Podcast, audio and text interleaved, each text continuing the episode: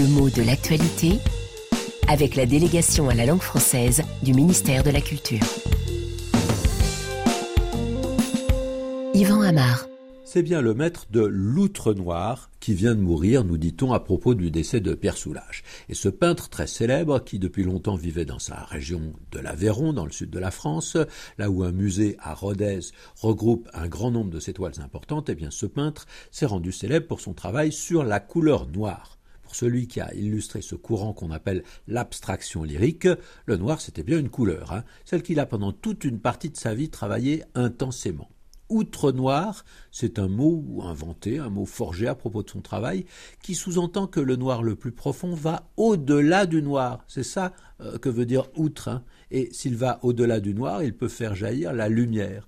Donc euh, Soulage ne disait pas comme dans la célèbre chanson Noir c'est noir. Hein. Et en effet, pour lui, il existait toute une gamme, toute une palette de l'obscurité même si on sait que techniquement, physiquement, le noir, c'est l'absence de couleur, alors que le blanc, c'est un concentré de toutes les vibrations colorées, l'idée et le mot noir sont très évocateurs, avec des évocations très diverses, parfois opposées, hein, et d'abord négatives. Le noir, c'est la couleur de la nuit. Alors la nuit, ce n'est pas négatif en soi, mais quand il fait nuit, plus encore quand il fait nuit noire, comme on dit, eh ben, on n'y voit rien. Donc on est privé d'un sens, d'un accès au réel, ce qui naturellement évoque euh, la désorientation. Parfois, on dit qu'on est dans le noir quand on ne comprend rien à une situation, qu'on n'avance pas dans une compréhension. Et parfois, et ça c'est assez rare en français, on va utiliser un mot d'une autre langue, l'allemand. Ah, je suis dans le Schwarz. Et par extension, le noir peut évoquer non seulement l'incompréhension, mais les mauvaises intentions.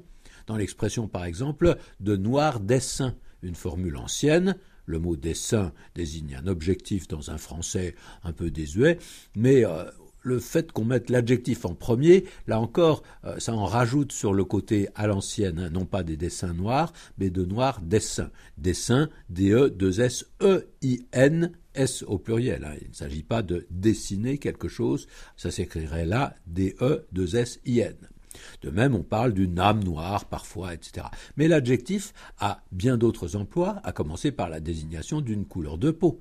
il s'agit d'un emploi métaphorique. Hein. Les teintes varient en général du rose au marron foncé. Il est rare qu'une peau soit réellement noire. Ça peut arriver, hein. ben, c'est rare. Mais l'adjectif se transforme en nom pour parler des noirs avec une majuscule.